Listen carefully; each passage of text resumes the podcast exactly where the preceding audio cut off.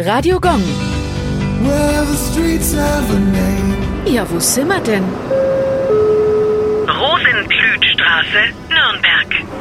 Die Rosenblütstraße liegt im Stadtteil Sündersbühl und wurde nach dem Schnepperer benannt. Sein offizieller Name war Hans Rosenblüt, ein Nürnberger Büchsenmachermeister und Dichter. Das war auch seine eigentliche Leidenschaft. Er verfasste zwischen 1431 und 1460 vorwiegend Sprüche, Spruchgedichte und Reimreden. Besonders verdient machte er sich um das Fassnachtsspiel, das durch ihn zum literarischen Genre wurde. Ein Beispiel seiner Spruchdichtung Wer einem Wolf traut auf der Heide und einem Bauern glaubt auf seinem Eide und einem Mönch auf sein Gewissen, der wird hier und dort beschissen.